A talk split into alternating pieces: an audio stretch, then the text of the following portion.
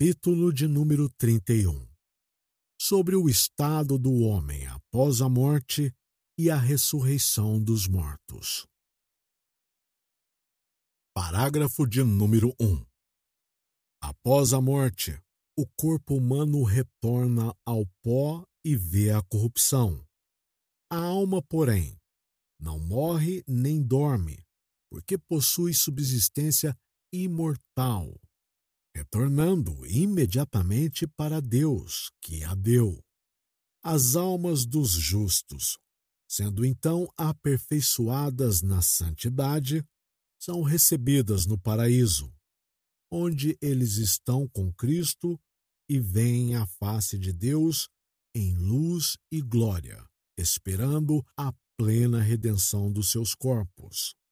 E as almas dos ímpios são lançadas no inferno, onde permanecem em tormento e trevas espessas, reservadas para o juízo do grande dia. Além destes dois lugares, destinados às almas separadas de seus corpos, as Escrituras não reconhecem nenhum outro. Parágrafo de número 2.